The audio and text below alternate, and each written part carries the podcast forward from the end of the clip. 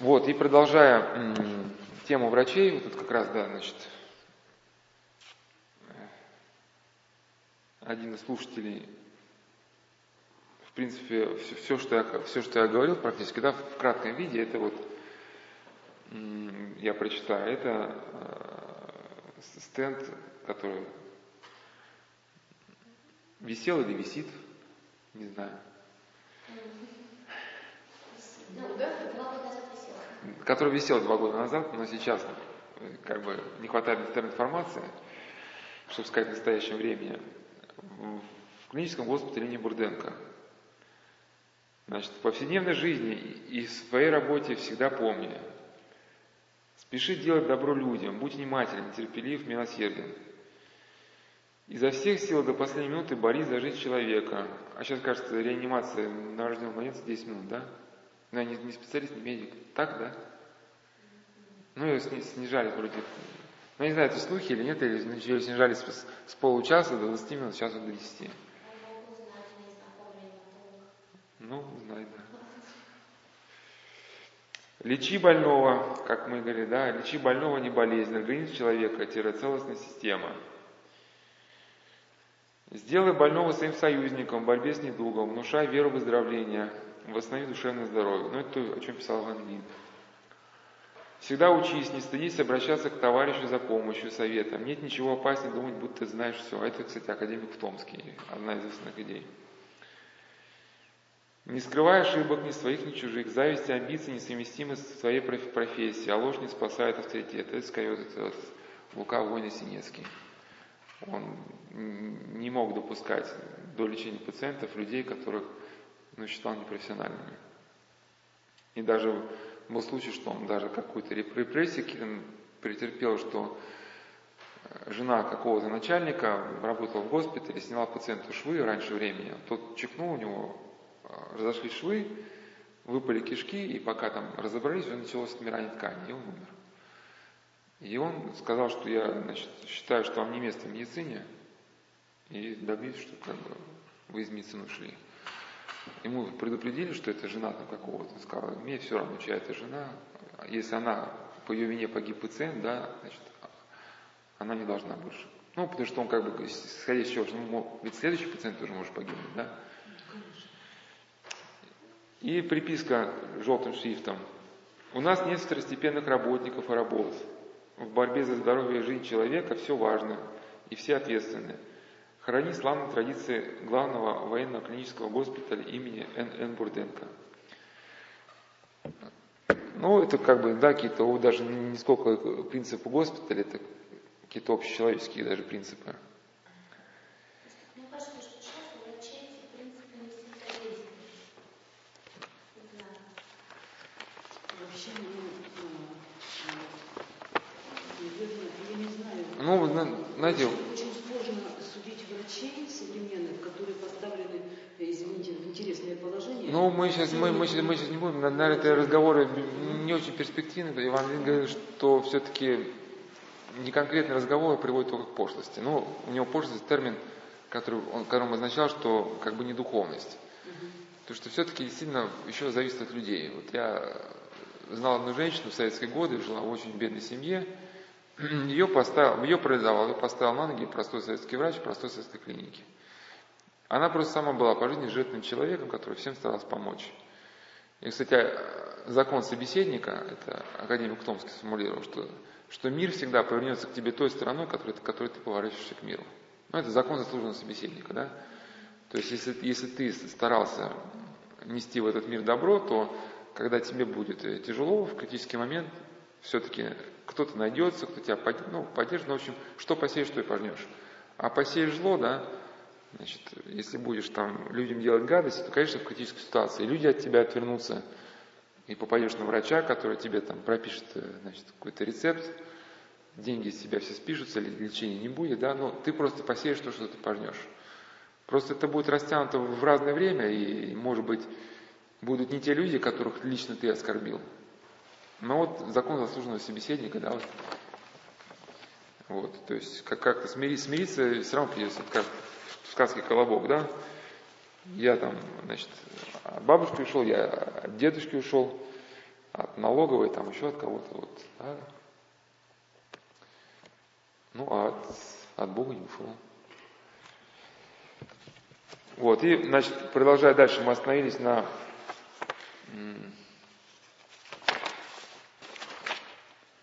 на ну вот, да, на, на студентах, да, которые там, значит, уже был такой цинизм. Ну, понятно, что когда вот это отношение к человеку уходит человеческое, то и, и сам как бы медик, он грубеет. А раз грубеет, то он становится все меньше и меньше способен что-то чувствовать. Можно сказать, конечно, что, опять же, да, вы говорите, в интересное положение поставлены. А вот, вот если взять жизнь Луки Воина Синецкого, да. человек прошел смерть, там его чуть не расстреляли, прошел гражданскую войну, Первую мировую, Вторую мировую. У него шансов огрубеть было там предостаточно. Ссылки, голод, холод, там, да, возможность расстрела, еще что-то. Он практически умирал там. А?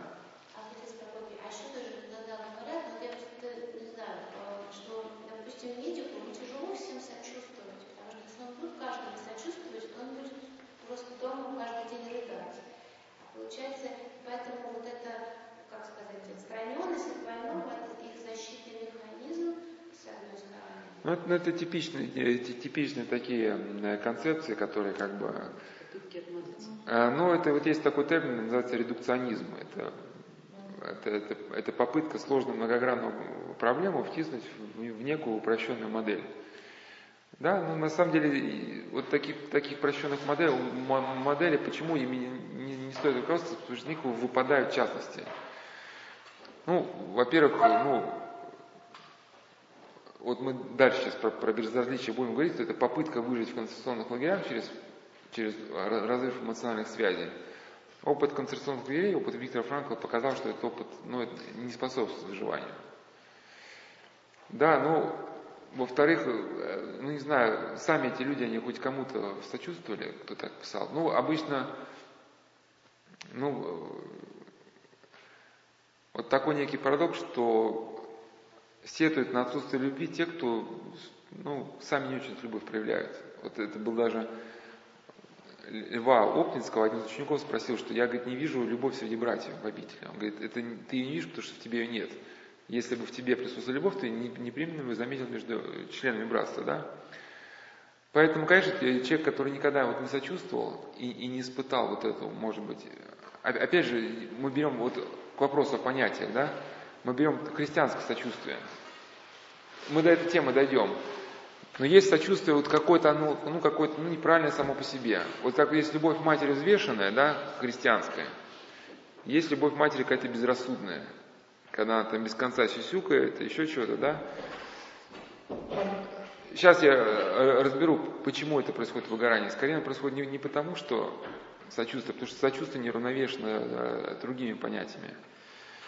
Но, э, как бы вот я, то, что ты сказал, точно напоминает концепцию Лужина, если вы читали там «Преступление и наказание». Лужина была такая концепция, что он, раз он говорит, ну вот с точки зрения Лужина христианство было не перспективно, говорит, ну, ну что, о чем христианство? Если я увижу бедного без сюртука, я должен типа разодрать свой сюртук и отдать ему там половину. И что, говорит, у нас получится? У нас будет что-то оба человека без сюртука. А вот если я, значит, буду целиком заботиться, что у меня был хороший сюртук, и вы будете заботиться, что у вас был хороший сюртук, и у нас будет общество, где у нас у всех будут хорошие сюртуки, и у нас автоматически будет хорошая созидательная жизнь. И он в это верил. Но снаружи выглядит так. Это вот как раз экономическая модель да, Адама Смита, да, значит, невидимая рука, которая контролирует рынок. Но э, на самом деле э, рыночную экономику кормит не невидимая рука Адама Смита, филиппинские девочки, которые да, собирают компьютеры за доллар в сутки. И благосостояние вот этих развитых стран, оно основано, хотя сейчас это уже не принято, не модно об этом говорить, но все-таки, если вспомнить историю там, Франции, там, Англия, это, это страны колониальные которые да, кормились на, на, крови, на крови Индии, там, э, каких-то других там республик, да, там. Вот.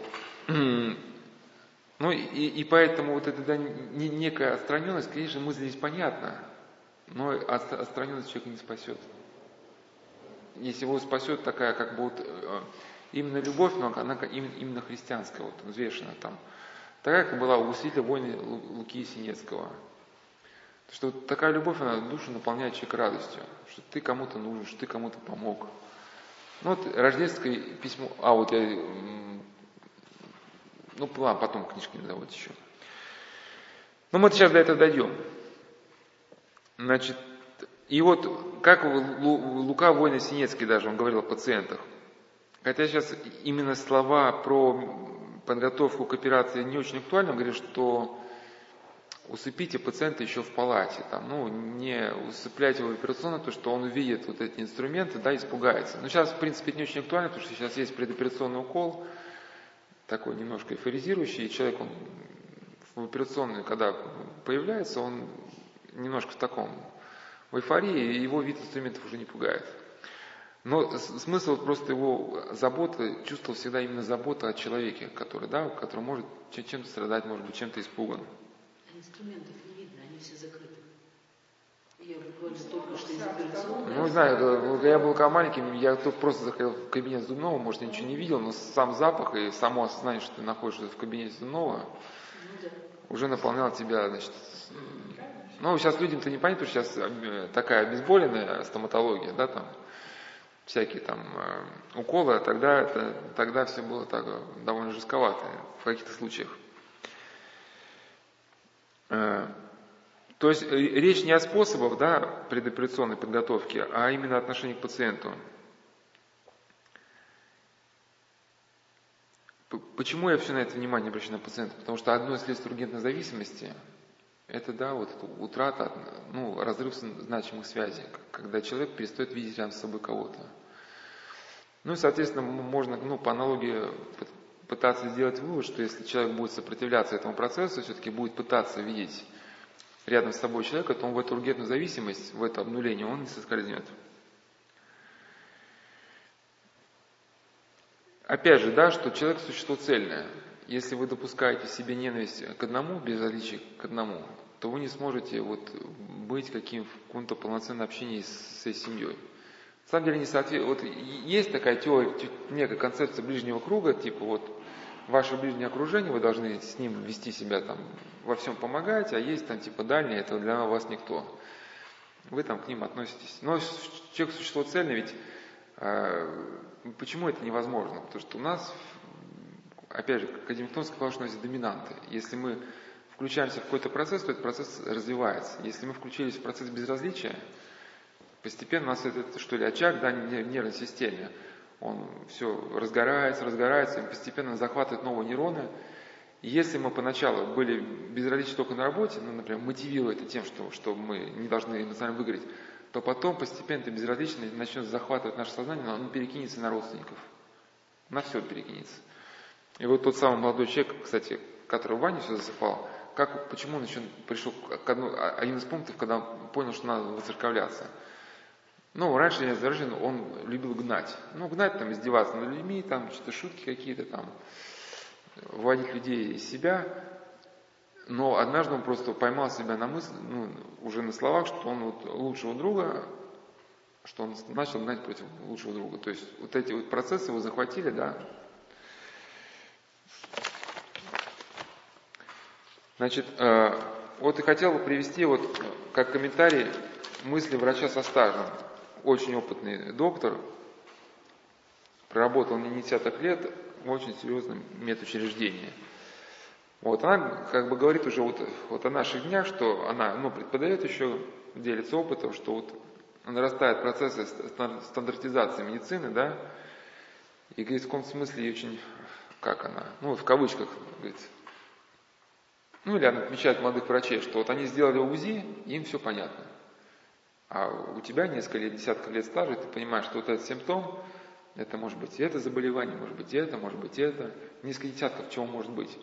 И надо методом исключения сделать это обследование, то, пятое, десятое, да, и только потом как бы уже, ну, проанализировав все данные, уже приходить к какому-то выводу.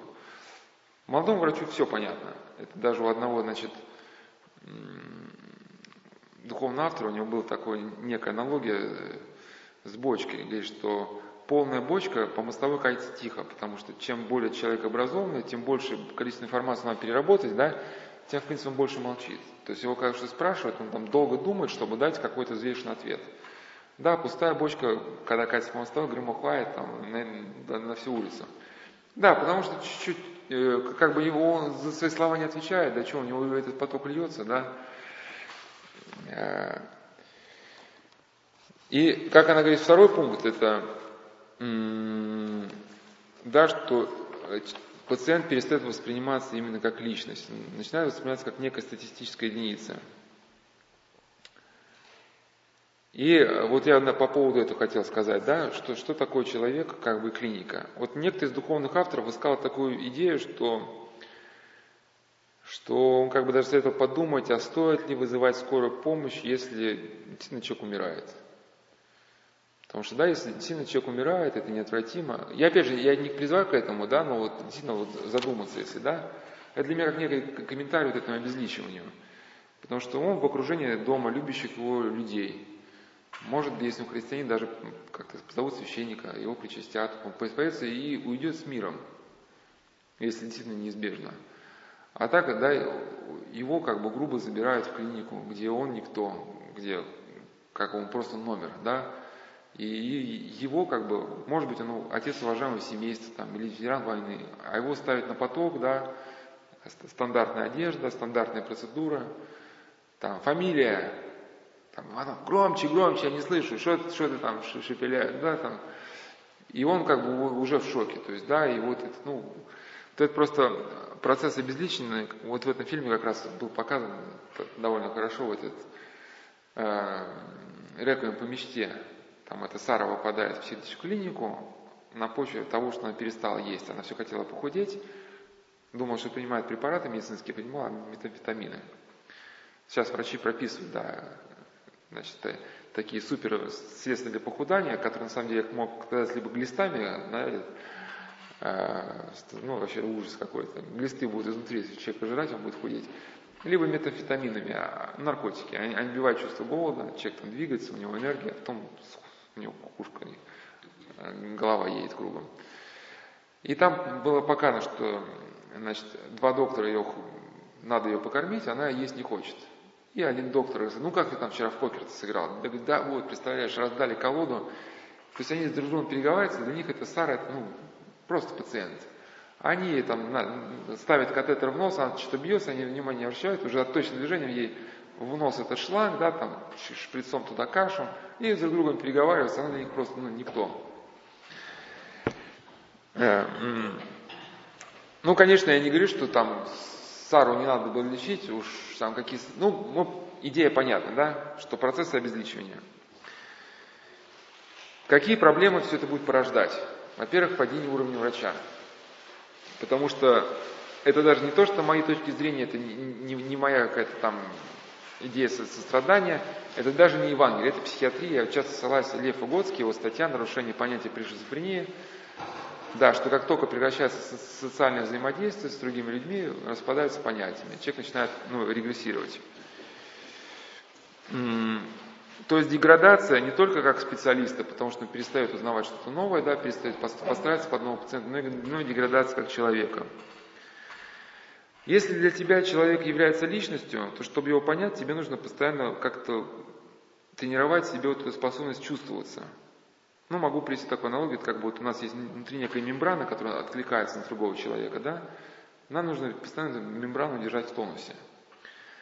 Но, соответственно, если для нас человек превращается в вещь, то мембрану в тонусе держать не надо, да? И нам вообще уже ничего не надо. Вот. И мы, словно деревяшка такая, и мы начинаем обнуляться. Вот доктор, она говорила, что молодые врачи не любят ходить на, на обход, они уже есть анализы, есть, есть данные МРТ, есть, можно поставить диагноз, можно.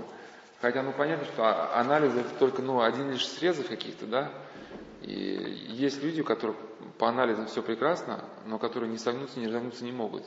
Значит, есть какая-то причина, которая была не найдена, не почувствована, да, вот, и на основании дистанционного, да, не все можно понять. Какие проблемы могут порождаться? Вот один психиатр, например, описывал ситуацию, почему он э, как бы Ну, это же не моя, не моя точка зрения, это мнение психиатра одного, что он против э, прописанных нейролептиков. И и почему? Вот пришла, говорит, вот у него была пациентка, пришла девочка с голосами. Ну, стали у нее голоса. Он с ней поговорил, я уже не знаю, он не говорил, что, о чем он с ней говорил, но у нас тоже на одной беседе были там голоса. Как раз мы там всякие гомо-сообщества в эти темы обсуждали. Ну, может, в цикле бесед зеркали тему дальше хотел коснуться. Ну, то есть, в принципе, вопрос он решаем, если человеку что-то что понять. И он с этой девочкой поговорил, и ее история на этом закончилась. А, она как бы поняла, что он хотел до нее донести, и она дальше ушла в жизнь, как бы, ну, что это вопрос решаем. Он говорит, что бы было, если она попала бы на конвейер? Ну, какой-нибудь врач, который, да, стандартным образом я посмотрел, ну, голоса, значит, диагноз. Диагноз, значит, ну, стандартный, стандартный набор препаратов. Значит, ну и, да, вот э, где-нибудь в курилке или где-нибудь там э, в кабинете врача, где там врачи перебегают на какой-то перекус, да, там на 5 минут, ну то есть ему, чтобы, я уж там не, не психиатр, просто как он описывал, что чтобы вот диагноз был, был зафиксирован, какой-то, ну, некий статус, там нужно еще подпись еще двух. Ну, как правило, говорит, ну, как психиатр пишет, в клиниках этого никто вот там что-то детально не вникает, что это за пациент. Где-нибудь там, где-нибудь там на 5 минут пересеклись, говорит, вот там у меня девчонка какая, что да, голоса у нее там, а, ну давай, все. И вот эти две подписи, да, а для человека это, это, это, это то решение, что в, нем, в его ситуации никто не разобрался, на него, допустим, поставили клеймо со всем вытекающими последствиями. Дальше ее кормят нейролептиками, она начинает тупеть, и главное, что проблема-то не уходит, потому что причина неосознанна, да, и в итоге человек э, работать не может, учиться не может, да, и главное, и, и проблема-то при этом еще и не решилась. И я к чему? Что вот стандартный подход и подход вдумчивый.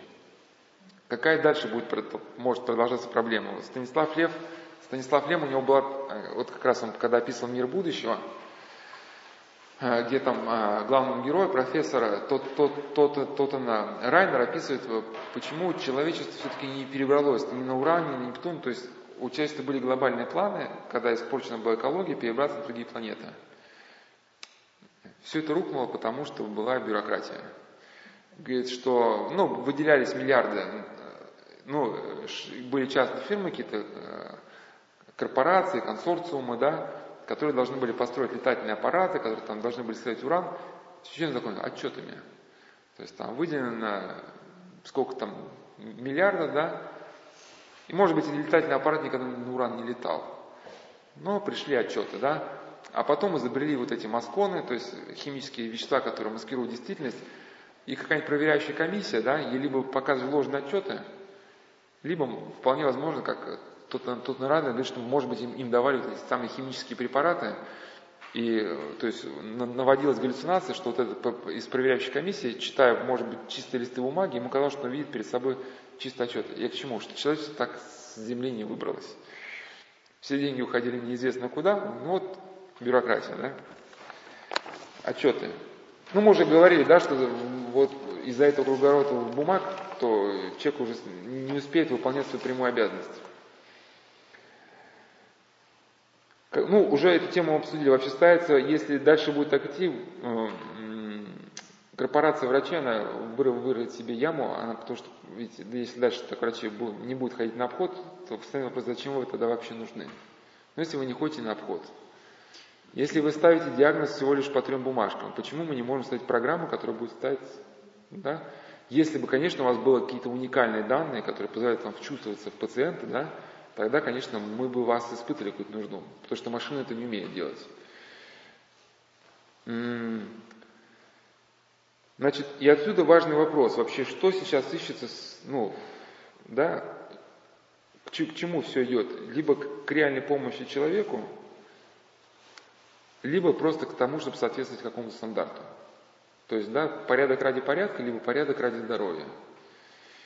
Если, если это произойдет кардинальная подмена, если из этой системы человек будет выброшен, то получается система, система ради системы. А, ну, кстати, вот это есть некий шизофренический подход, как один значит, психиатр писал, что, ну, я уж не вникаю, насколько правомочная концепция, но где-то что-то, наверное, так и жизни не получается. что когда у человека уходит какой-то мировоззренческий стержень, ну, точка отчета, то его личность долгое время не может жить в таком хаосе. Его личность распадается на несколько сегментов. И каждый из этих сегментов стремится стать автономным. Ну, например, вот у вас есть там образ, вы видели вот, в фильме какого-то героя, там, например, да? Ну, может, в другом фильме видели другого героя. Но так у вас есть целостное мировоззрение, эти образы, они как бы, или какой-нибудь герой, которого вы прочитали, они у вас как бы ну, связаны. Когда нужно, вы этот образ достаете там из шкафа, да, там, и там используете. Вставляете как пример в какую-то беседу. Но если у вас целостное мировоззрение рушится, все вот эти образы начинают в вашем сознании как бы в хаосе в каком-то бродить. Ну, может, все не так, на самом деле и не так, но приблизительно как бы, ну, идея, в принципе, что-то, наверное, такое подобное бывает, потому что мы все видели подростков, которые чтобы найти какую-то точку опоры в жизни, начинает, выбирает какой-то герой из кинофильма, начинает ему подражать, да? Причем на полном серьезе. И если применить эту ситуацию государству, что действительно, когда государство, кстати, психиатр был верующим, он говорит, что единственное, если это спроецировать на государство, вот этот распад личности, да, шизофренистический, ну, не все этим можно объяснить, на самом деле вопрос гораздо глубже, это только один из слоев проблемы то это можно как бы сказать, что вот система мировоззрения, которая объединяет всех жителей в одно целое, это вера. Да? Но, но если вера уходит, уходит как бы общий язык, на котором могли люди находить какие-то точки соприкосновения. И тогда что происходит? По, по аналогии государства раскалывается на отдельные конгломераты, и каждый из них начинает решать свои вопросы. Область здравоохранения забывает о том, что как бы, ну, что ну, если нам нужно сильное государство, нам нужен защитник, который защищает, учителя, которые учат, и чтобы шел процесс обучения и защиты, нужно постоянно поддерживать здоровье как учителям, так и защитникам. Да? Если эта точка зрения есть, тогда ну, помогают э, медицина работать ради человека, чтобы постоянно выбывшие члены общества снова вставали в строй. Да? Но, но если работает э, схема другая, если стандарты ради стандартов, ну, ну, если стандарты ради стандартов, тогда получается, она начинает заниматься самообеспечением. И тогда, в принципе, эти люди, нужны тогда, получается, не здоровые люди, нужны люди больные, которых нужно постоянно, постоянно дальше лечить, кормить. Ну и в рамках всего государства наступает коллапс. Значит, по поводу стандартов. Один хирург из очень серьезной клиники, когда там ну, был введены некие рекомендации в соответствии с золотому сечению, ну, то есть операции, проводить операцию, вот, чтобы так, он был очень недоволен. Говорит, что, ну, эти, и сказал отдельную вещь. Говорит, ну эти операции, вот, вот эти рекомендации нужны для молодых. Вот они пришли, да, там, из у них нет ни наработок, ни опыта, ничего. Вот чтобы какую-то точку опоры обрести, ему как, нужен, да, какой-то стандарт. Но когда, говорит, ну у меня уже там опыт больше 20 лет, у меня все отработано до мелочей. Я вот привезу, привозят пациенты, я уже знаю, что у него там после операции, что у него аэробная инфекция. Вот просто, ну, по опыту знаю. То есть, ну, у него техника отработана. И, соответственно, вот и, идея стандарта. Если мы берем просто неопытного врача, и, и если медицина, медицинский отрасль стремится застраховать пациента от этого неопытного врача, да, и самого неопытного врача от ошибок, дает ему некую рекомендацию, стандарт, да, что если ты не знаешь, что делать, ну, следуй хотя бы стандартам. Но если речь идет об опытном враче и свободу, творческую активность опытного врача, ее как бы, да, отсекают, ему запрещают вообще как бы, ну, творческие пациента ограниченно стандартно, тогда это, ну, получается, что катастрофа. Тогда это начинает, ну, бюрократия, да, и, и система вот эти, ну, бумажная. Помните, когда там, значит, э, на бумагах все великолепно, все прекрасно, да, там темпы растут, а по факту там авосы на не там. А, м-м. По поводу, э, значит, по поводу э, по поводу вникания в пациента, ну мы сейчас скоро, скоро закончим уже. По, по, поводу, по поводу еще стандартизации, что вот Э, например, в руководстве по психиатрии Морозова были очень хорошие слова. Я где-то их даже говорил, что, ну, допустим, пациент с диагнозом, он, чтобы объяснить свое состояние, сам создает свой язык. и выискивает какие-то слова. И он советовал, что не надо отвергать язык пациента, вот, но э, значит, доктор может найти пациента точки соприкосновения, когда поймет его язык, и начнет как бы, ну, покажет пациенту, что он понимает его язык, и начнет дальше с ним разговаривать на его языке. Я сейчас не обсуждаю проблему психиатрии. На самом деле, это да, тоже момент опасный, потому что вхождение в бред другого человека, это ну, небезопасно. И вообще, эта психиатрия, область, очень, люди недолговечны, они очень рано умирают мозгом. Потому что они не защищены благодатью. Мы в беседах там много где говорили, что многие проблемы, за которыми ставят психиатрический диагноз, то есть которые могут, могут быть описаны с помощью психиатрического диагноза, они на самом деле имеют корни демонические. И, соответственно, когда э, там какой-нибудь неверующий психиатр, который ну, не молится, защищен никак благодатью, в это дело влезает, получается, он влезает в круг вот этих демонических мыслей. Он ну, попадает в эту мясорубку тоже. Хотя говорят, что специалист должен отстраняться, но с другой стороны, если ты отстранишься, то как поймешь? Ну, вопрос непростой. Я сейчас даже не буду разбирать вот эту э, проблему психиатров, потому что, да, даже это известная шутка, чем отличается психиатр от пациента, что психиатр халат. Да, что может быть, может быть, надо 10 раз подумать, прежде чем выбирать вот эту профессию, да. Мы сейчас просто разбираем, что именно, если мы представим, что действительно психиатр защищен благодатью, что он сам молится и все понимает, то помочь ему пациенту сможет только тогда, когда он, он понял, что, что, что, что, что за проблема. Ну, конечно, есть случаи, когда и понимать надо, там, где вот, вот чистый бред уже идет, когда человек уже, ну, ну бессвязный какой-то бред, это там как на, ну, именно поменьше может вникать. Но если какая-то связанность есть, что человек пытается как бы о чем-то рассказать, может где-то и послушать. Вот есть вообще, вот, я с этим священником разговаривал, может тоже он не прав. Я не, я не знаю, прав он, не прав, время покажет. Что, ну, где он может отвечать коротко, некоторые ситуации, как он рассказал, что, что он просто замечает, что вот есть вот некий катарсис у человека, что, ну, и вот время, необходимое для катарсиса, она где-то вот полтора часа. Что бывают какие-то случаи, ну, вообще сложнейшие, то есть э, непонятные там. У человека какая-то жизненная проблема, а с какой стороны подойти вообще к человеку не знаешь. Ну, начинаешь просто говорить. И человек вот, ну, там, человек говорит, о чем мне сказать? Говорит, ну, говорит, ну, расскажи о чем-то. И человек рассказывает, и вдруг, э, вдруг появляется что-то такое, что не совсем корректно, как бы, священнику казалось. И хотя это ну, напрямую не связано с проблемой, начинают в этот момент исправлять.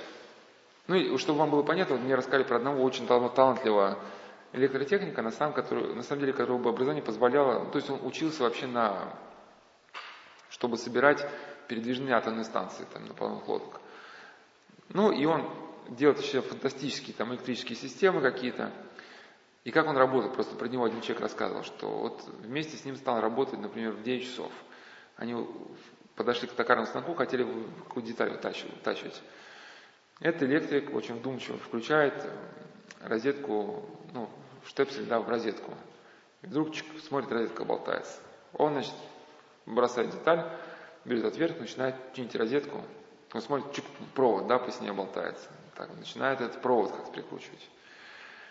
А, вначале он очень долго, педантично подметал рабочее место, там минут пять, там, не, просто смахнул веником, а именно вот так, да. Потом он что-то начал делать, но в общем смысл в том, что до обеда он так и не приступил к работе. Вот он делал все вокруг, и его помощник говорит, я чуть с ума не сошел, чуть не рехнулся, потому что ну, нам же детально делать. Но потом впоследствии он понял, что это правильно, потому что вот когда вот электрик работает, вот незаметно каким-то образом, вот все вокруг него начинает становиться быть исправным, все работает, причем все работает хорошо нигде ничего не болтается, нигде ничего не замыкает, да, вот незаметно как-то. Вокруг него, ну, хорошие администраторы так делают. Если он видит, ну, да, важно, там человек говорил специально, да, то есть есть какая-то проблема маленькая, если, если, то есть, ну, есть какая-то глобальная проблема, ты как решать, но видишь маленькую проблему, начни решать эту маленькую проблему. Она тебе дальше по цепочке придет какой-то глобальный, да. Ну, священник говорил, что где-то вот бывает случаи совсем тупиковые, ну, совсем тупиковые, где-то бывает час, говоришь с человеком просто, ну, как бы, почти ни о чем. Но потом информация накапливается, как в расследовании преступления, да, и потом какой-то возникает перелом, что-то там докапываешься как до сути, и вот, и вот последние полчаса самые такие пиковые там, где-то минут за 10 до, до окончания беседы человек прозревает, и остается ему дать только там 2-3 примера, чтобы он или бы, чтобы сам показал, что он понял, что, что ему хотели сказать. И уходит ну, довольным. Его проблема вскрылась, может быть, даже он сам не понимал, в чем она состояла. Но я к чему? Что нужен вот этот катарсис, нужно это пройти этот путь с человеком. Иногда, конечно, можно его в двух словах пройти, если все понятно, но если непонятно, что делать? Просто если заранее человеку по шаблону сказать, что, ну, типа, делай так, а у него совсем не, не, та, не та ситуация. И, а может даже и ответ сам невозможно сделать так, потому что ему надо ну, первые пять метров пойти направо, следующие семь метров идти налево, потом идти прямо, да, потом сделать круг, потом снова налево, да. И вот некоторые мысли были довольно интересные, показаны в фильме «Доктор». Конечно, там менталитет совсем другой. Если смотреть русский человек, он как бы где-то даже содрогнется, потому что, ну, совсем дух, дух где-то нам чуждый. Но идея была хорошая, что там был доктор, хирург из очень дорогой клиники, ну, издевался над пациентами. Смотрела? Ну, доктор. Ну, вообще у него был черный юмор. Он там, у него проперил пациентов, там, ну, ну, измывался по полной программе. И он потом сам заболевает раком.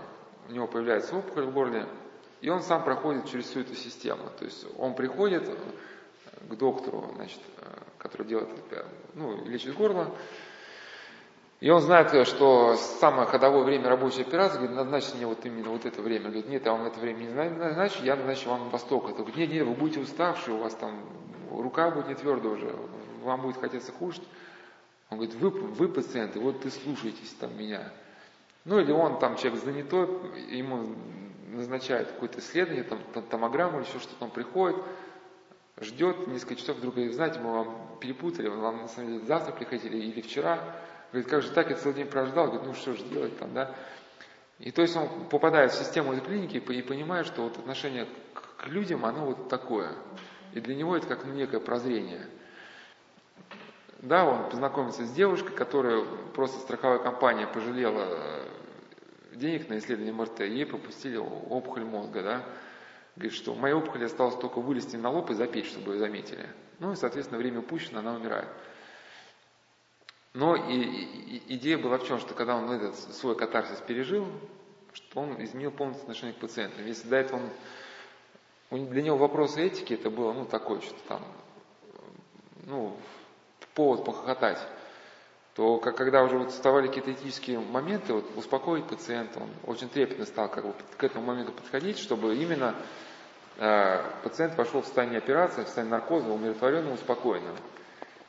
И даже в конце был такой момент очень показательный, что ну, там система, видимо, лечения в этой дорогой клинике была совсем не как у нас, там были отдельные боксы там для каждого пациента. Ну и там, когда к нему приходят стажеры, они говорят, вот, типа, доктор, вы будете учить нас кардиохирургии? Нет, он говорит, вначале я вас научу другому. Вначале я вас научу там любви к пациенту. В течение там каких-то дней вы пройдете все процедуры, которые будете начать. Там клизмы, там внутривенные, что-то еще, да идут медсестры с клизмами, с шприцами, да, что вы должны на своей шкуре почувствовать, прежде чем что-то назначать. Ну, где-то идея это, в принципе, правильная. Э,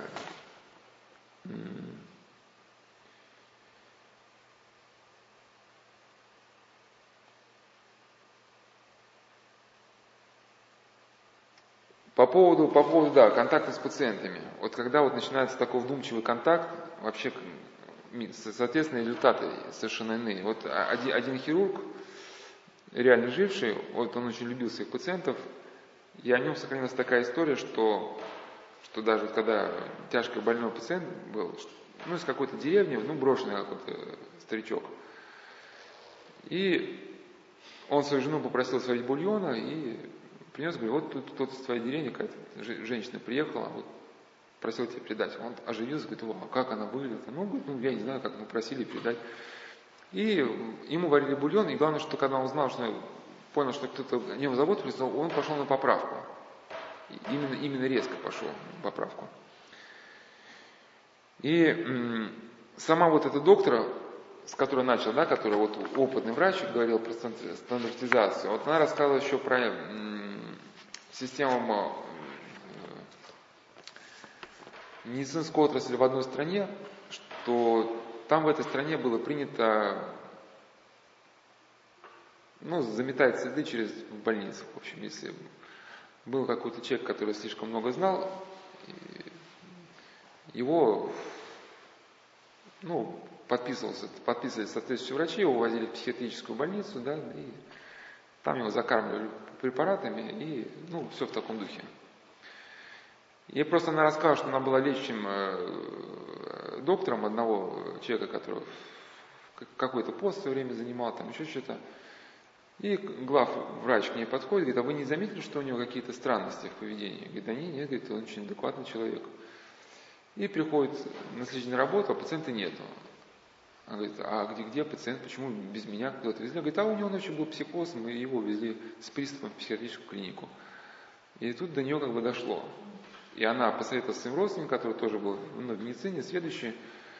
Он говорит, что если, ну и тогда было принято вот с людьми расправляться вот таким образом. Он говорит, если к тебе какие-то бумаги дают, никогда ничего не подписывай. Ну, в этом ключе. Скажи, я не буду ничего подписывать. Пусть тебя накажут, и действительно это выход. На самом деле человек думает, что, что его просто так отпустят, если он что-то подпишет. Ну, вряд ли, вряд ли кто будет писать. Потому что если если там люди поймут, что вот, ага, в такой-то клинике у нас есть доктор, который всех дает как стеклотару. Соответственно, когда нужно будет кого-то там, да, списать, всех будут направить туда. А потом уже как бы, ну, набран компромат, да, в докторе совесть говорит, я говорю, ну, в этот раз не будет ничего. Как не будешь? Ну, ты же все всегда подписывал. А если не подпишешь, мы там обнародуем. Ну, пятый, десятый, в общем, схема-то, схема-то там отработана, да, сразу вязать, вязать, вязать кровью. Ну и также, да, вот э, ходят слухи, что в какой-то стране, скажем, в стране N, ну, бомжи пропадают в больницах. Ну что, вот, есть такая идея, вот сами, сами бездомные, когда, значит, э, кто-то там, значит, мне расскажет, что с кем-то бездомный говорил, почему там в больницу не обратились, говорит, потому что мы не будем туда обращаться, потому что люди оттуда не возвращаются. Потому что, ну, типа, как, ну, может, конечно, охота на ветряные мельницы, может, они что-то не поняли, но вот бездомные были убеждены, что ну, дана некая команда, их из больницы не выпускать, усыплять. Это все к чему? Что, что если врач, врач, который призван хранить жизнь пациента, на это дело пойдет, то это будет э, конец для него, как и для специалиста, и как человека вообще. Да, и вот этот может быть выход, да, э, то, что вот этот опытный доктор сказал, что когда тебя будет требовать подписать, никогда ничего не подписывать. Потому что пока ты не подписал, ты в каком-то смысле, ну, ну, ты еще неуязвим. К тебе тяжело подкопаться, да, но если ты уже подписал, вот, ну, видишь, что ты уже сломался. Ну, а если, знаете, как в гостях, там, когда э, человек говорит, ну, останься там с нами, все, посиди, выпей. Если говорит твердо, нет, нет, ребят, мне надо идти. Ну, от него быстро останут. А если начинает ломаться, ну, вроде как-то надо идти, а вроде не надо. Смотришь, все, парень ломается. Что там, надо просто надавить, да, там, и все. И, э, и вот характерно, что вот эта, вот эта позиция врача, который сказал, ничего не подписывай. Вот эта женщина, которая сама рассказывает, она тоже была замужем за врачом, и вот это был ее родственник. И вот говорит, он как, как он нас учил? Однажды, ну, мы сидели с, с моим супругом и пили чай. Но это не просто там чай взбодриться, там это, поворковать, наверное, посидеть там, да, там, значит. И он приходит, был начальник, говорит, ну что же вы сидите тут пьете, у вас там еще, ну, обхода не было, у вас там тяжелый пациент, что вы там. И вот у нас приучал, что если ты на рабочем месте, то день начинается с тяжелых пациентов. Да, а поинтересоваться, ну, то есть выяснить, как они себя чувствуют. И, и такие врачи, они очень чуткие, кстати, очень чуткие, сердобольные, они очень вдумчивые, они очень профессиональные, очень грамотные и очень человечные. Э, ну, конечно, я не говорю, что нельзя пить чай, где, ну, выпил в темпе, да, взбодрился, ну, делал, сделал дело, гуляй смело, сиди там с мужем дальше как бы воркуй. Еще она говорила выражение вот этого своего родственника старшего, да, хорошая сестра, как вторая жена, ну, хорошая медсестра. И, значит, ее вот этот родственник часто эту фразу повторял, ее жена это слышала, даже стала обижаться, ревновать. Но потом жене объяснил, что действительно хорошая медсестра, она всегда тебе даст нужные инструменты в руку, да. Если там была многочасовая операция, и когда врач валится от усталости, она, она там где-то что-то и разогреет поесть, чтобы, да, И вот на самом деле вот, вот врач, который говорил, хорошая медсестра, как вторая жена, вот умер, у, умер, вот, как ни парадоксально, вот, может, э, э, не от этой фразы, да, то, что эта фраза не исполнилась, потому что он, он оперировал, и что-то там, его эта операционная сестра, которая с ним постоянно оперировала, и то ли она заболела, то ли еще что-то. В общем, ему дали просто на, именно на эту операцию сестру с поста, которая не была операционной. А потом, когда хирург э, руку дает, операционная сестра знает, какой инструмент и как вкладывать, и как забирать инструмент. И оперировали больного, который был гепатит С. И он отдавал, когда сестре скальпель, она неправильно взяла у него, выхватила скальпель из руки и полоснула ему по руке. И времени, времени обрабатывать рану не было, потому что там пациент да, был сложный. И поэтому взял стерильную перчатку поверх своей раны, да, делал перчатку, чтобы кровь всего не текла, и закончил операцию. Но когда закончил операцию, уже рану обрабатывать было поздно. И начался гепатит С. В очень сложной форме, у него там кома были, он от этого умер. Значит, по поводу, вот, э, по поводу непосредственно вот, э, выгорания, вот по поводу того, что ты говорила, вот, ну, от чего выгорают? Не совсем от того, что ну, сочувствие пациенту, хотя как бы отчасти и по этой причине, но не, ну, не совсем. У протерея Павла Великанова есть статья, хотя она написана про священников, но называется что-то а, кризис, кризис священства, что-то опасностном выгорании. Ну, там он рассматривает вообще вот эту, что говорит, под риском выгорания э, находятся любые профессии, так или иначе связанные ну, с заботой о ближних. Ну, такие социальные профессии. Там, по, ну, хоть пастор это не сложно назвать профессией, это призвание скорее, но э, учителя, э, врачи. Но что интересно, что когда э, я эту статью одному священнику, очень опытному духовнику, что он высказал мнение, он такой дал, говорит, ну, ну, говорит, да, ну, может, молодым батюшкам, наверное, наверное что-то там пригодится. Я говорю, а вам ничего там? Говорит, ну, как так. Ну, видом показал, что просто он был воспитан совершенно иначе. То есть те вопросы, от, от, от которых страдают священники, просто они, ну, для него они, ну, ничего не значат, потому что у него была какая-то база, какая-то устойчивость в жизни. Ну, а от чего вот это выгорание происходит? Ну, часто это молодые учителя, которые хотят, да, там, или вот весь мир сейчас перевернуть, всех научить, всех спасти, всех вылечить. И молодые священники, которые приходят э, на приход, часто всех там обращу к истине, вот. И человек надеется исключительно на свои силы. Силы тают, результата не видишь, да, и печаль, печаль, печаль, и все потом надламывается, обламывается. И, и дальше, как бы, вот, ну, следующий пункт, что выгорание связано с тем, что человек хочет получить, как, вкладываться без остатка в какое-то дело и, получ, и, и получ, ожидать получить какие-то дивиденды. Ему кажется, сейчас я вложусь, и будет такая радость, радость, что всем радостям радость. А ничего не происходит. Как один батюшка рассказывал, где-то историю даже приводил, что его приход был какой-то круглый юбилей, в общем, то ли основатель этого монастыря, то ли еще что-то, ну, этого святого. Очень было, да, там пригласили архиерея, сняли документальный фильм, написали книгу там, в общем, целый комплекс мероприятий, чтобы отправить события. И, конечно, все очень устали, долго готовились. И батюшка думал, что сейчас, ну, это праздник Победы будет такая радость, что радость просто всех затопит. Ну, а архиерей что-то не получилось приехать, там что-то это сломалось, э, там не получилось. В общем, говорит, как-то день прошел, единственное, что я помню, что просто очень долго спал от усталости, вот и все. Да, то есть вот этой радости, которая нахлынет, ее не было. А, а если человек настроился только на нее, для него это как бы ну, страшное разочарование. И один из и следующий пункт, да, и что выгорание это скорее происходит, ну а мы в прошлом летом беседовали, что это испарение Бога посреди вот этой повседневной суеты. То есть, когда человек начинает свою социальную деятельность, он ее начинает здесь с чем-то. Там, помогать людям, там, да, там, еще что-то. Но когда он втягивается в суету, эта суета, это грязные бинты, эти проблемы, это нехватка средств, она постепенно уходит на первый план, и ты уже забываешь, зачем ты вообще все это начал. Да? У тебя просто усталость, усталость, усталость. А человек постоянно как бы не подновляет это, э, первоначальные как бы свои смыслы. И один из, один из, э, может быть, признаков выгорания надо просто узнать, это гордость. Что люди, которые рискуют выгореть, они все, все за всех уже давно знают. И когда с таким человеком говоришь, он тебе не дает закончить твою фразу, он стремится твою фразу закончить за себя, как будто он уже понял, что ты хочешь ему сказать. И, соответственно, вот, вот это ощущение, ложное ощущение того, что ты все знаешь, оно играет с тобой злую шутку. Потому что когда у тебя возникают проблемы, там, нехватка средств, или сложный больной, или какие-то сложные обстоятельства, ты уже считаешь полностью уверен, что ты знаешь, как будет развиваться ситуация. Что эта нехватка средств будет дальше все расти, расти, да, и в итоге ты потеряешь все средства. Если у тебя самого развилась болезнь, ты уверен, что, значит, соответственно, она приведет тебя к фатальной ну, проблеме, да.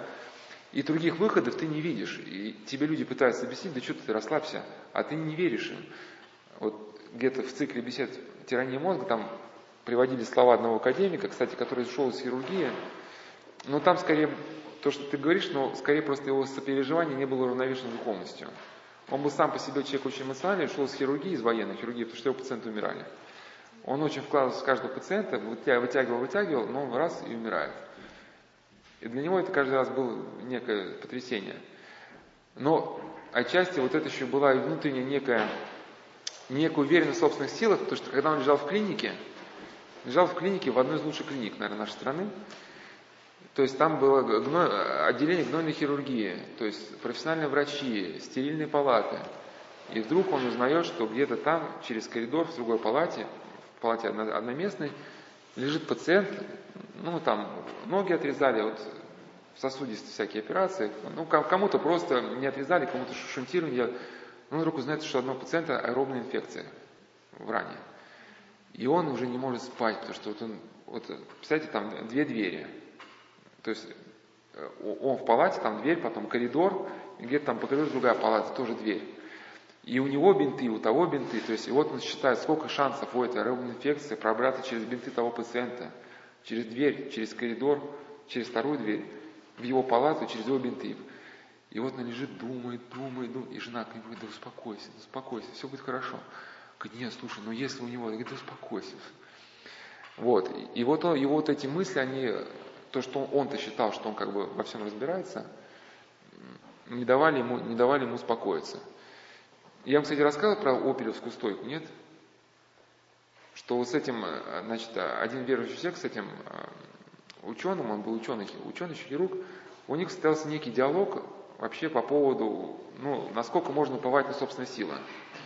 Вы сейчас можете там чуть-чуть подождать, вы сейчас просто закончите. Значит, вот этот, эм, вот этот человек, э, да, ученый, он был автором какого-то, один из авторов какого-то учения по безопасности. Но где все было расписано, что вам там, ну, хотите безопасность, нужно там минимум там 30 сантиметров, ты не знаю сколько, идти от стены, чтобы не упала сосулька. И вот не, некие дискуссии состоялись, там был верующий человек, он говорит, что вот не, не, невозможно все прочитать в мире. Если человек, ну это, знаете, я не помню, кому фраза пишет, что если, и, а, Исаак Сирин, у него, у Исаака Сирина есть слово о трех способах ведения. Первый способ ведения называют, ну, как некое благоразумие неверующего человека, который считает, что нету промысла Божьего в мире, а все в мире управляется исключительно его благоразумием. Ну, кстати, до какого-то этапа, ну, кстати, американские системы на этом построены, да, что ощущение внутреннее спокойствие через достижение иллюзии контроля над ситуацией. Ну, когда речь идет просто о вашем рабочем столе, вы еще можете какую-то иллюзию создать. Но когда речь идет о глобальном рынке, вы же не можете там контролировать, что там завтра придет в голову этим, да, там, с, с какой-нибудь биржи, да, вот, где-нибудь там в Зимбабве урожая какао не будет, и все это все рухнет, да. И, соответственно, человек, он, который вот считает, что его благоразумие это основа Вселенной, он, он по неизбежности, он всегда страдает, он всегда боится того и этого. И вот, ну, между ними создался такой диалог. И вот этот, значит, крупный ученый, он оставил на своем нет, если человек все просчитывает, везде себя как бы контролирует, он всегда в безопасности. И сама жизнь как бы их рассудила. Они лежали в клинике, которая строилась, э, не буду говорить в какой клинике, но просто она строилась еще, э, некоторые корпуса ее строились в годы Первой мировой войны, потому что когда шел э, поток раненых с фронта, нужно было срочно, срочно строить новое операционное отделение. Вот. И там еще остались стойки для капельниц с тех времен фирмы Opel. Это не то, что пластиковые, да, такие стоечки, это там такие, ну, такие массивные штукенцы были, ну, металлические, да, ну, такая, ну, ну тяжеленная, и, ну, все, все стали. И он после операции э, лежит в реанимации, Там приехала жена, что-то там с ним разговаривает, и за ширмой медсестра готовит растворы для капельниц, и как-то разворачивается, как неудачно, задевает эту опелевскую стойку, и эта опелевская стойка падает на этого значит, ученого. Причем он-то ее не видит, она, а это, потому что медсестра и стойка, они за ширмой еще как-то и сбоку. То есть он сидит, вот что может произойти в одной из лучших клиник страны, ты в реанимационном отделении, у тебя там супер уход, рядом жена, все хорошо, и вдруг, и вдруг и через ширму такое стальное чудовище, и прямо в голову, бабах, и он в шоке, не может понять, что произошло. Ну, там быстро сестру домой отправили, чтобы избежать скандала. Но когда его привезли в отделение, он говорит, а она меня чуть не убила, и жена говорит, да все, успокойся, все уже прошло. Но вот он себе не мог, не мог понять, как, как же он, вот он что-то, что-то не... Ну и больше, я к чему, что эти два человека не, не возвращались к разговору о безопасности, потому что было понятно, что да, всего прочитать невозможно. Ну это как, э, так, э, это, а, это, это, это выгорание. То есть тот человек, который заранее все решил и считает, что заранее все он знает, он будет сгорать, он будет страдать, он будет мучиться. А?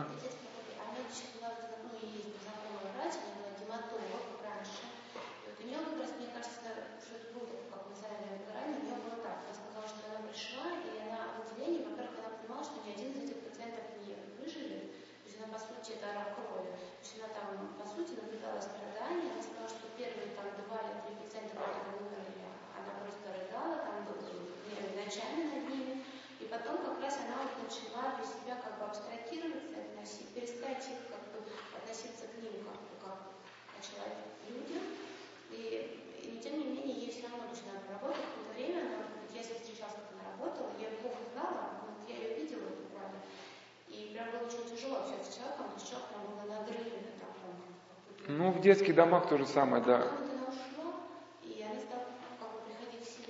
Ну, в детских домах также стараются абстрагироваться детей, но здесь опять же вот к вопросу понятия. Мы говорили, вот, да, удельный вес понятий. Вот э, я хотел специально эту тему разобрать вообще. Вот эта тема, она же ключевая для, для многих религий мира, да, вот тема страдания. Что для Будды эта тема страдания была не решена. И он создал свою концепцию избавления страданий путем гашения сознания. Ну, я к чему? Вопрос сложный и, и, и нужный.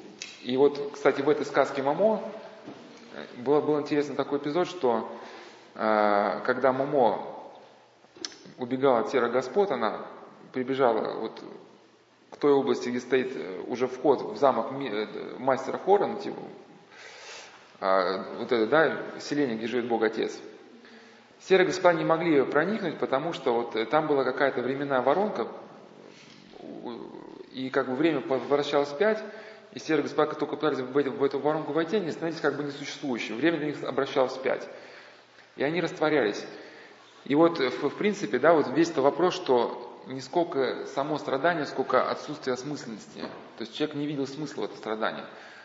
Ну и, и, и вот э, на самом деле это не заслуга даже Виктора Франкла, просто скорее идея это была давно уже в православии, тысячи лет просто, а Виктор Франкл эту идею сумел скорее озвучить для людей неверующих, для ну, мировой науки психиатрии. Ну вот его э, смысл логотерапии, что человек даже посреди самого глубокого поражения может, э, ну я и хотел мысль просто там более подробно привести, ну может как бы ну, может испытать чувство триумфа. И вот он описывал заключенных, которым не, с человеческой точки зрения не на что было надеяться в концентрационном лагере, которые знали, что умрут, но умирали все равно как бы в этом триумфе, потому что они знали, что они себя не предали. И в каком-то смысле, да, если смотреть на страдания с биологической точки зрения, да, это, э, ну, ну, можно сказать, это трагедия, это, это экзистенциализм, этот, этот экзистенциализм, он мозги, конечно, не сносит. Я тоже, когда впервые познакомился с книгой, э, вот это таких, а, не помню, что завтра было, но, видимо, это уже направление, ну, такое, такая абсурдистика, то есть там вся книга, значит, как какой-то там юноша, общем, растет, учится рисовать, потом что-то кого-то влюбляется, там, та-та-та-та-та. И потом на последней странице начинается война, в город входят войска, он, его в составе какой-то части направляют защищать улицу, его там убивают. И такой, «А, а, да, ну то есть 300 страниц рассказывать про историю, ты ждешь, что он станет сейчас там где-то там там композитор, музыкант спасет мир, а тут бах, и все, его, его нету, как бы, и ты, да, как бы, не, не понял, что такое. Вот, экзистенциализм, человек не видит никакого смысла. А смысл-то есть, потому что вот эти предсмертные страдания, они где-то очищают человека. И вот есть другой опыт, я узнал невролога одного, который она говорит, что вот раковые больные, они какие-то светлые больные. Потому что пока у человека, ну, болезнь более-менее какая-то, ну, решаемая, все равно есть на что надеяться. Там, там съездим туда, слетаем сюда, заплатим этому, взять тому. И человек как бы ну, не, не приходит к моменту пересмысления жизни. Но когда ты понимаешь, что как бы все как бы приехали, остался месяц жизни, тогда люди быстро пересматривают свои отношения с близким. Он понимает, что много в жизни он не успел. Не сделал какого-то добра, который должен был сделать. Вот как у Ивана Лина есть а, слово о смерти. Он говорит, что не стоит смерти, то не стоит и жизни. То есть если ты, когда ты делаешь какое-то дело, спроси себя, можешь ли ты за это дело умереть. Если ты не можешь за это дело умереть, то не стоит этого и делать. И он говорит, что смерть это строгий судья, потому что ну, перед ее взором ну, сгорает все, все несущественное, все пошлое и низкое, да? Потому что, понятно, если человек, у него остался месяц жизни, у него там, ну, ну, конечно, есть люди, которым приходят в голову там какие-то глупости, типа как этот, ну, тоже типичный знаковый, может, фильм, это Достучаться до небес, да, там ограбить банк, там, значит, еще что-то. Хотя вот у, у Луки Воина Синецкого, кстати, вот у, у него-то вот этот э, перелом жизни наступил вот именно тогда, когда его арестовали, хотели расстрелять, ну и просто его спас, спас какой-то там, какой-то, ну, начальник революционеров этих.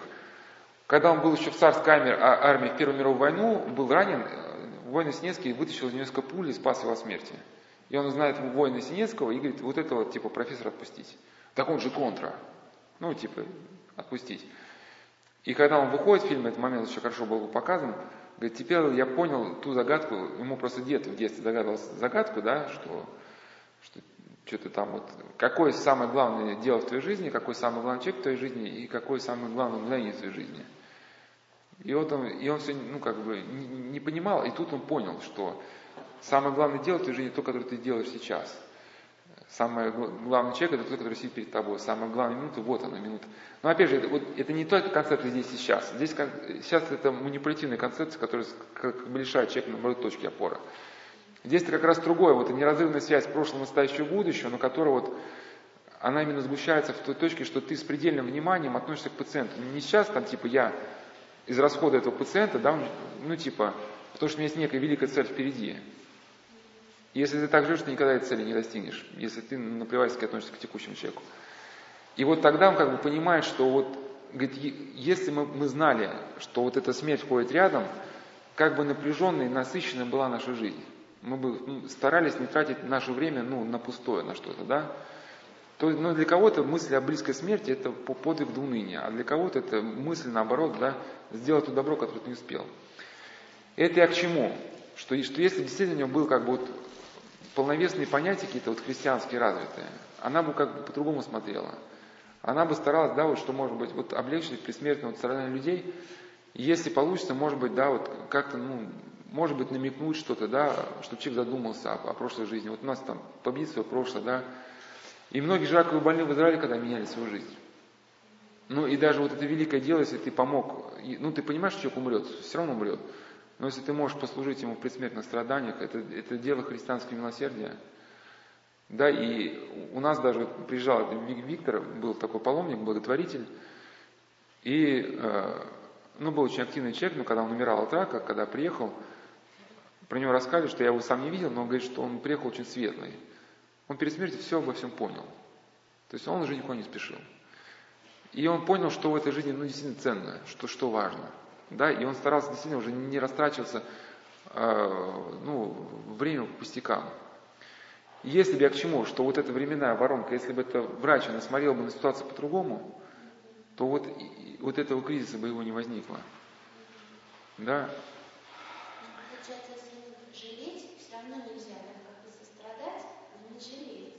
Ну вот в том-то дело, что, что, что, что, что некий баланс. Ты видел вообще мосты там, какие-нибудь мосты через большие реки. Ну, там в Петербурге или где-то, да?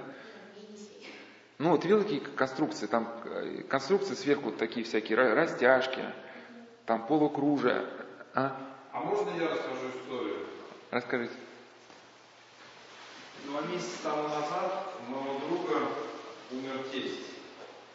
Он тоже болел раком, жил в Калининграде. А, ему никак врачи не могли, э, то есть правильно поставить диагноз, назначить лечение. А, постоянно прокалывали ему какой-то иглой там, то ли грудь, то ли еще что-то там, брали какие-то эти анализы. А, в итоге высосали все деньги с семейного бюджета, там они за, взяли долги, и от боли он потом выпрыгнул с окна больницы.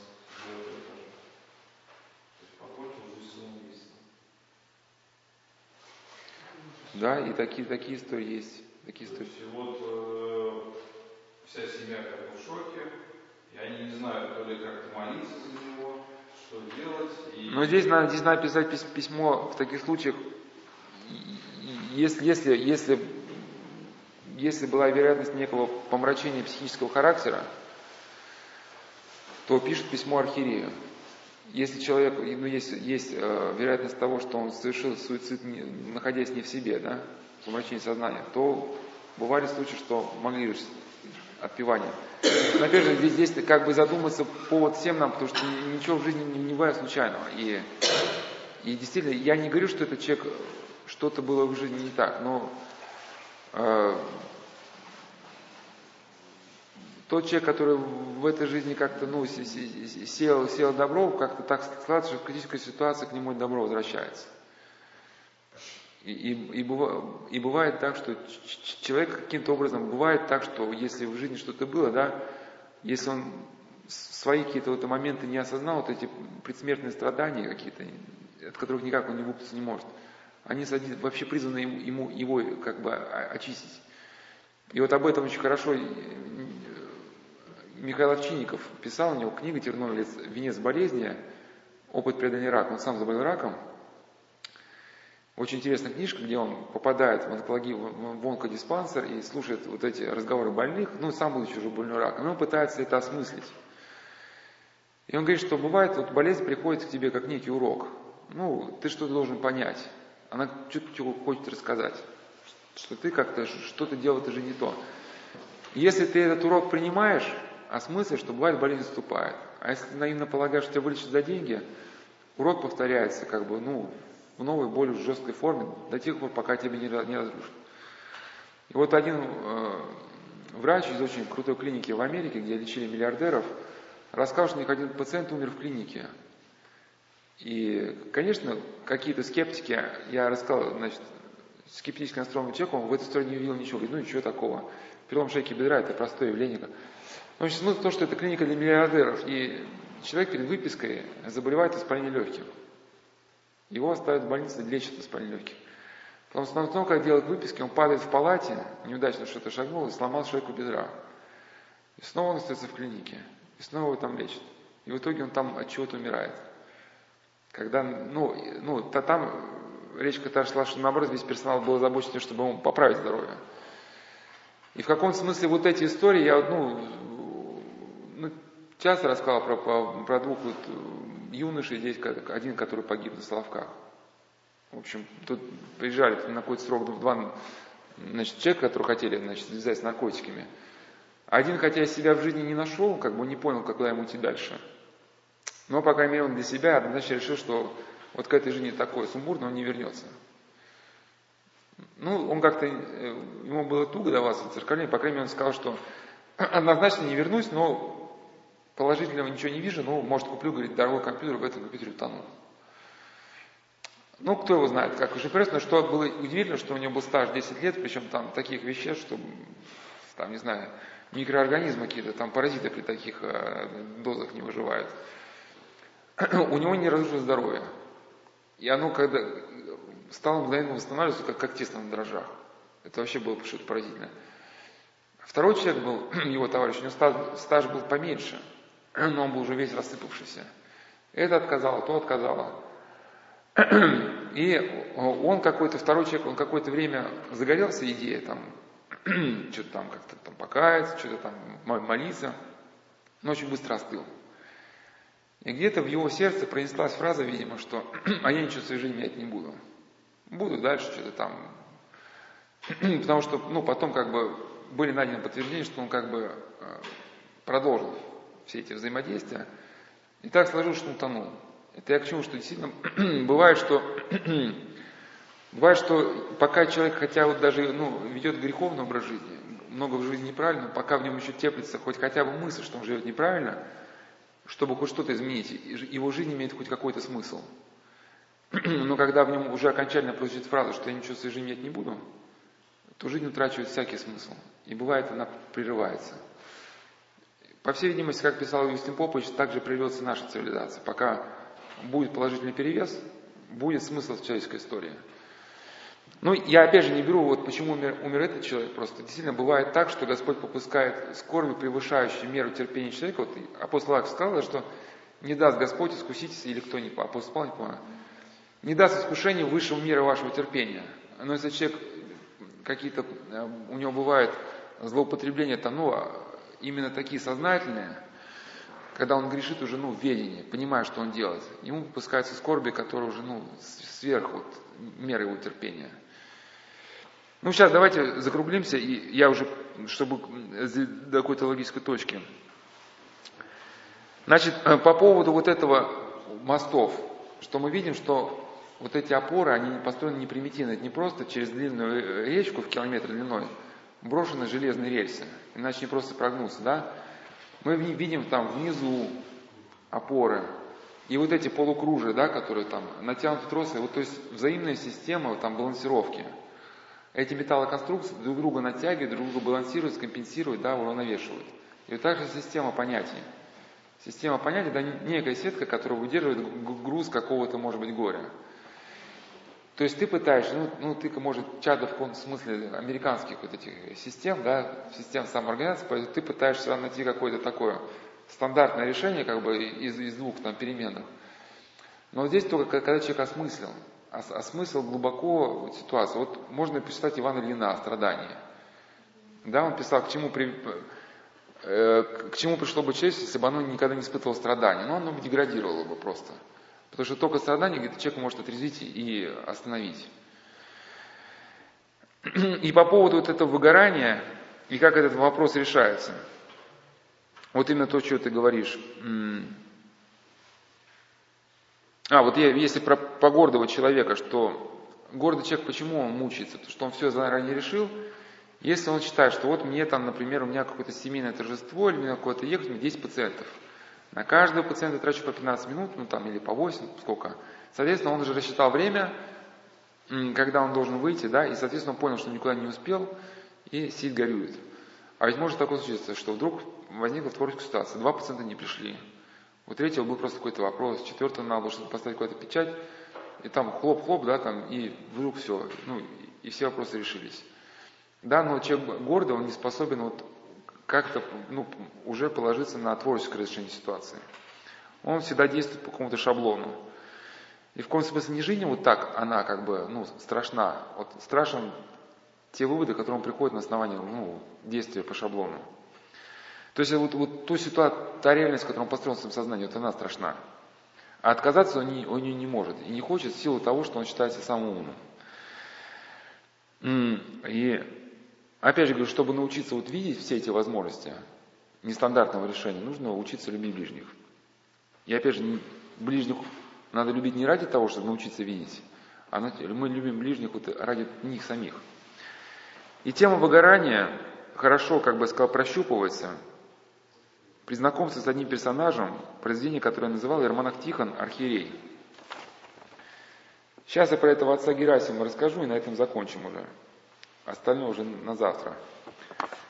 Значит, эта книга была написана до революции. В этой книге нету терминов, ну, типичных для нас, там, выгорание и созависимые отношения.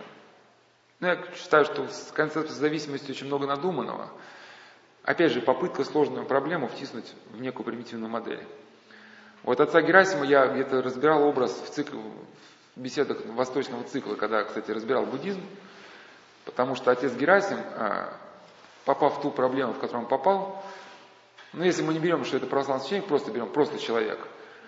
Вот это он э, пришел к тому, в принципе, к чему пришел Будда. Только отец Герасим пошел дальше по православному пути, а Будда пошел уже по своему пути.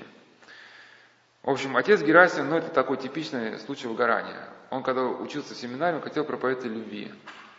Искал книжки о любви, проповеди о любви собирал. И он хотел, что когда его рукоположат, пойти в самый неблагополучный район города, чтобы там, где вот эти э, бездомные, бомжи, вот все вот эти преступники, чтобы им вот не рассказать о любви. И когда его закончил семинарию, рукоположили, он просился, его направили вот на окраину города, где вот весь этот преступный элемент. И он стал им рассказывать о любви. Там, братья и сестры, сегодня, там, такой день.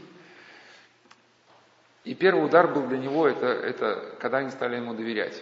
То есть они начали ему откровенно исповедоваться. И для него это был первый шок. Потому что он увидел, что эти милые старушки-прихожанки, ну, нищенки, которые там собирают милостыню, как они развлекаются, и какая у них там тайная жизнь, да, ну, вот это развратная, он как бы, он просто, ну, не знаю, он был, ну, выбит из колеи. Но этот удар был не последний. Да, второй удар его настиг на ночлежке. Он пришел в ночлежку, где вот эти жили люди, и стал им рассказывать опять что-то там, проповедь какую-то. А, там лежал э, тело, тело человека в луже блевотины. Говорит, вот, братья и сестры, посмотрите, какой великий недуг пьянства. Пьянство губит там не только тело, там, ну, и они слушают там, и цинично ему говорят, да он да умер давно уже. Говорит, как умер? Да, давно, подох уже. И все это с таким цинизмом, и он ну, склоняется к этому умершему человеку и видит, что он изъеден сифилисом. И он уже действительно труп. И он говорит, так их же лечить надо, я их учу в любви, а их надо лечить. И он забрасывает книжки о любви, начинает выписывать лекарства, начинает, книжки по медицине, начинает изучать медицину, чтобы пытаться помочь этим людям. И он достигает третий удар. Это вот, не знаю, там вот у вас с вами вчера приходил мужчина, да, который был в боксе, видимо, знаток, и там в боксе вот эта тройка есть. И вот отцу Герасиму провели тройку. Ну, и вот это... И вот это, и вот этот третий удар его, ну, это там, ну, не буду показывать, что такое двойка, но говорят, ну, если человеку не хватило двойки, третий удар там припечатает его. Ну, и либо я часто еще раз привожу этот пример третьей волны. Вот люди многие тонут, когда опытный пловец, ну, плавает, ну, вернее, опытный пловец это будет знать, но неопытный тонут. То есть вот когда вот волны, они вздымаются, да, и ты там э, под воду поднырнул, ты знаешь этот ритм, потом вынырнул, воздуха ну, глотнул, потом под, под, поднырнул, вынырнул, глотнул. А бывает ритм волны сбивается, и ты выныриваешь и думаешь, что ты сейчас глотнешь воздух, а тебе волна прямо в лицо, там бах, она забивает соленой водой тебе легкие, ты уходишь под дно, там барахтаешься, из последних сил выплываешь наружу, чтобы глотнуть воздух. И когда ты выплываешь, тебя сверху вот это припечатывает, ты снова уходишь под воду, но из последних сил уже выныриваешь, и тебя третья, бабах, и все. Ну и третья волна, это та самая тройка. И отцу Герасиму проводит тройку. Значит, это когда, в общем, он начинает всех лечить, и у него что-то получается. Он кого, кому-то выдается одного нищего, кому-нибудь там бомжа вылечить, но на его место приходит двое других. И по всей губернии пошел слух, что вот отец Герасим помогает, значит, да, там, преступникам, бомжам, нищим, алкоголикам. И со всей губернии, а может даже дальше, потянулся весь этот, весь люд страждущий, да. Если у него было раньше какой-то круг своих прихожан, там, ну, то, то у него теперь там, ну, помножено, да, и все это на его немощные плечи. И все, и этого горя он не понес. Службы стали все короче и короче, потом он совсем перестал служить. Я вам говорил, да, в статье Павла Великанова «Выгорание следствие испарения Бога посреди, посреди, посреди дневной суеты». И он совсем, у него это апатия, полная депрессия, он лежит на койке, у него черные мысли, одна чернее другой. И он ждет приезда в город Нового Архиерея. И вот архиерей, который действительно вот, э, ну, в честь него книга называется, приезжает в город Новый Архиерей. И он начинает э, свое служение с объезда епархии. И все батюшки там храмы начищают, надраивают, там, лучшие одежды, ну, благословенного в свете архиерея, там, колокольным звоном. А, а, а, значит, а, архиерей был мудрый, ему нужен перспективный священник, который мог получить миссию возрождения ну, епархии. И он понимает, что вот эти все красивые приходы, раззолоченность, все это, ну, все это видимость. И эти батюшки, которые там один краше другого, все тоже видимость. И ему была нужна не видимость, нужен был вдумчивый человек, который действительно горит по вере. Ему говорят, есть такой человек, отец Герасим, но он уже сгорел. То есть он горел, но он сгорел. И архиерей едет первый, первый приход к отцу Герасиму. И приезжает, там, значит, куча мусора у храма. Там у отца, у отца Герасима был сторож, этот вечно пьяный Еремка. И он показывает отцу Герасиму на кучу мусора, говорит, ну архиерей приедет, ну что, может убрать кучу? Он махает рукой, отец Герасим. Ну, Ерем говорит, ну что, я типа сам умный, что ли, и не убирает кучу с мусора.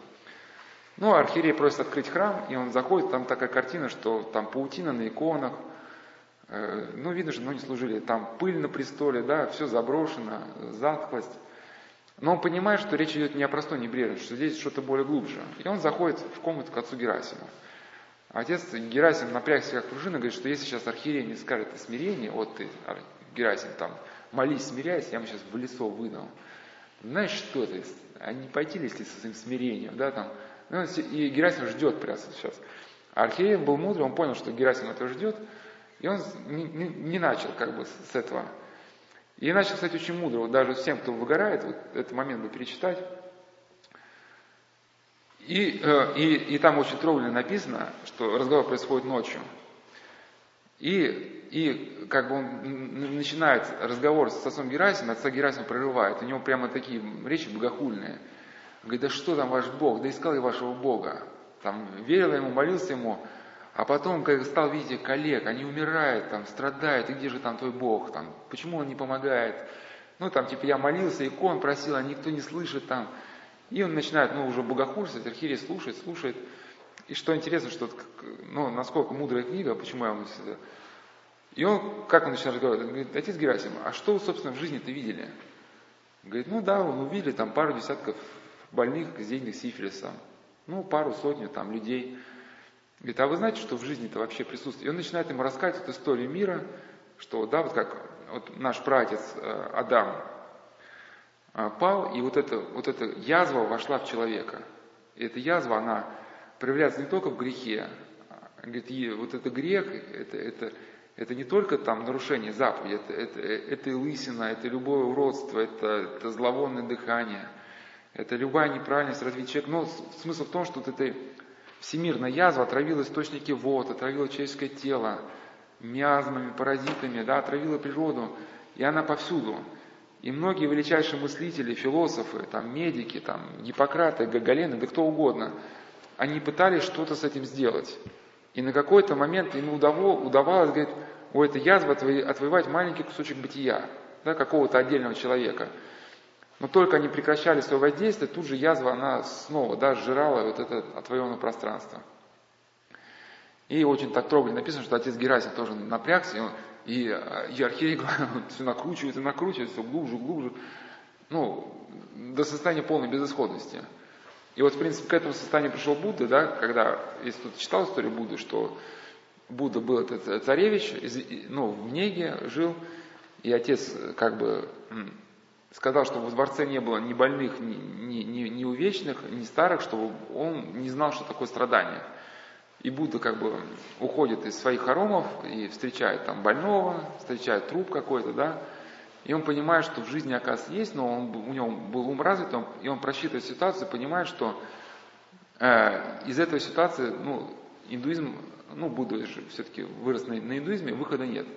Сейчас не будем разбирать буддизм, я там в Восточном цикле разбирал, просто многим людям, которые даже считают себя буддизмом, на самом деле не понимают буддизм, потому что они смотрят на него, исходя уже из какой-то картины осмысленности мира. А в том-то и соль, что в индуизме нету понимание, для чего создан мир, для чего создан человек. То есть вот это просто страдание, вот это та женщина, это просто тупое страдание, которое будет продолжаться всегда. И ты с ним ничего не можешь поделать. Ну и Будда решает, да, вот угасить свое сознание. А что предлагает архиерей? И в самый критический момент, там прямо так написано, аж мурашки там, что когда Герасим напрягся, вдруг там молния блеснула за окном, там, озарив э, его, и как бы отец Герасим ждет, что наконец-таки где-то он предчувствует, что архиерей откроет ему глаза, и сейчас вот это разрубится тот узел, в который затянулся его жизнь. И архиерей говорит, что вы, отец Герасим, на чем сгорели? Вы пытались эту язву побороть своими человеческими силами. Но человеческими силами это сделать невозможно. Если бы это было возможно, то нет, нужно было бы, да, приходить Спасителю в мир. Отныне, говорит, возьмитесь за дело, но обопритесь на всесильную Божью благодать, и увидите разницу. И вот это на самом деле вот тот самый ответ. Потому что многие священники действительно сгорают так же. Они приходят на приход, сейчас мы все изменим, всех научим любви, всех обратим в трезвость, там, значит, и он год проповедует, два, а казалось бы, люди не меняются, все по-прежнему, может даже и хуже. И батюшка настолько разочаровывается, у него опускаются руки, что он бежит с этого прихода, у него скорби страшно. И все это Господь как бы открывает ему глаза на свою немощь.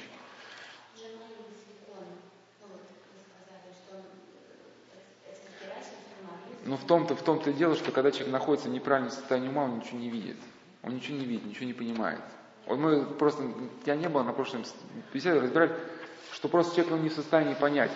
Ведь даже когда человек уходит из этой жизни, ведь это, это только мы видим какое-то страдание, да? А на самом деле ведь для кого-то страдание, ну, действительно какое-то искупление. Вот один из святых говорил, что, братья мои, говорит, воистину я буду растерзан львом. Он говорит, почему ты так говоришь? Потому что когда я был молодым, не был монахом, был пастухом, при мне лев напал на какого-то человека, я мог спасти этого человека, но я не сделал ничего. Ну и потом он то ли молился Богу, чтобы он послал ему смерть, ну, такое в искупление, да, чтобы, ну, это равновесие какое-то, да, произошло. И многие вот такие моменты, да, вот э, какие-то, ну, Бывают еще предсмертные муки, они напоминают ну, какие-то действительно значимые события человека, чтобы как бы вот это внести некое равновесие. Ну а к чему? Вот, вот, вот это без опоры на Божью благодать, оно как бы э, рухнет. Просто э, этому как надо научиться, этому невозможно объяснить, но, но об этом говорят все. Например, Архимед Емельян Вафидис говорил, что где все вот эти города, которые были, ну, в которых звучала апостольская проповедь, они стерты с лица земли. И говорит, и каждому священнику нужно пройти вот через это отчаяние, когда ты делаешь все, что можешь, но не видишь результата. И нужно понять, что, что, что от, отныне будешь, когда человек, получив священник это поймет, отныне будет действовать не сколько он, сколько благодать Божия в нем. А Ахмед Иоанн Крестьянкин говорил, что однажды нужно понять, да, что, что действовать нужно не своим разумом, не своим знанием, не своим умением, а сильной благодатью Божией. Вот. Ну и, и много на счет говорят. И как одна женщина, катехизатор, говорила, что она вела курсы катехизации при одном приходе перед крещением, где-то ну, год люди ходили, а потом приняли крещение. Но бывало обидно, что человек несколько месяцев ходил, а потом переставал посещать курсы. Но говорит, ну человек же взрослый, ты же не побежишь, его за руку не схватишь. И осталось только эту уходящую спину перекрестить, сказать, Господи, путями какими-то сам знаешь, спаси этого человека, да? Ну и поэтому вот этот выход, да, вот это, ну, на чем срубился отец Герасим? И рубятся многие люди. Ну, это гордость. Когда ты опираешься исключительно на себя, ну, легко опираться, когда у тебя там 6 миллионов на счету, здоровые дети, да, там, там машина в гараже.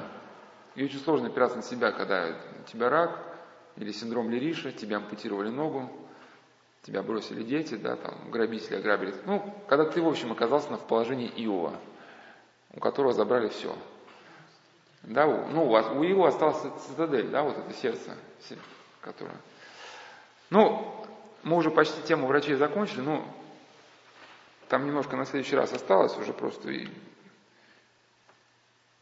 уже, я думаю, некая наша способность воспринимать истощилась.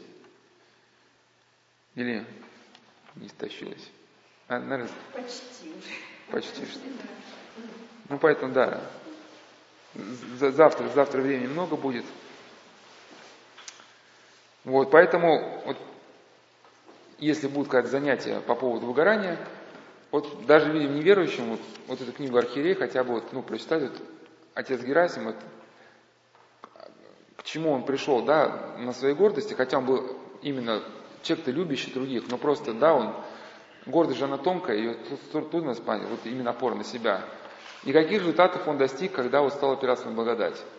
надо понять, что опираться на благодать не то, что Иван на печи, типа по щучьему велению. Нет, человек действует, но действует уже совершенно по-другому. Не я действую, но ты, но ты действуешь во мне.